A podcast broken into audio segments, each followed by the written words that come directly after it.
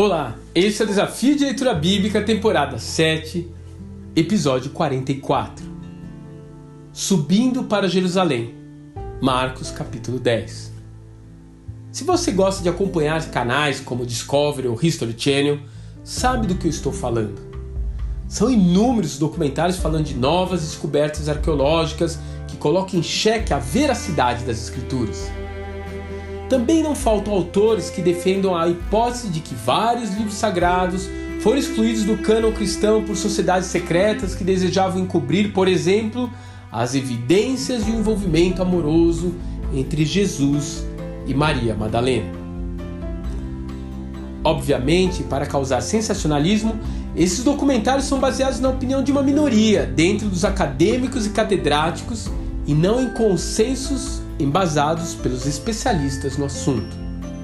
Nunca houve, por exemplo, um concílio ou uma lei para excluir os livros chamados apócrifos. Houve sim esse tipo de assembleia para adicionar alguns deles ao cano. Quanto à possibilidade do Filho de Deus ter sido um pai de família e sua principal seguidora ter sido uma mulher, o que isso mudaria a minha fé em sua obra redentora? Afinal, os profetas e líderes do passado sempre tiveram esposas e filhos. Entretanto, é importante salientar que não há nenhum tipo de insinuação a esse respeito em todo o texto sagrado. A começar pelas tentações a que Jesus foi submetido, vemos o adversário instigando-o simplesmente a fugir do sofrimento do Calvário e instituir um reino terreno usando de um poder sobrenatural para alcançar os seus próprios propósitos. Em nenhum momento se fala de atração física ou paixão desenfreada por quem quer que fosse. Por outro lado, Messias várias vezes manifesta a sua necessidade de subir até Jerusalém. Com frequência, essa afirmação é seguida por uma referência ao sofrimento que lhe estava reservado. Em todo tempo, o Senhor se manteve bem consciente de sua missão o que, aliás, cumpre o perfil de servo sofredor profetizado por Isaías séculos antes do seu nascimento.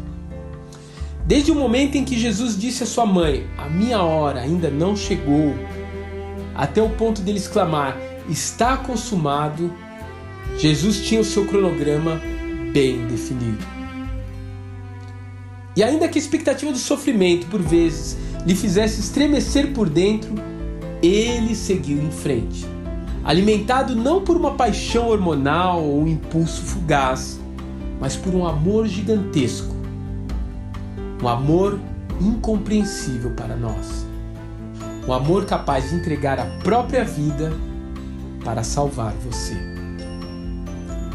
Ninguém tem maior amor do que aquele que dá a sua vida pelos seus amigos.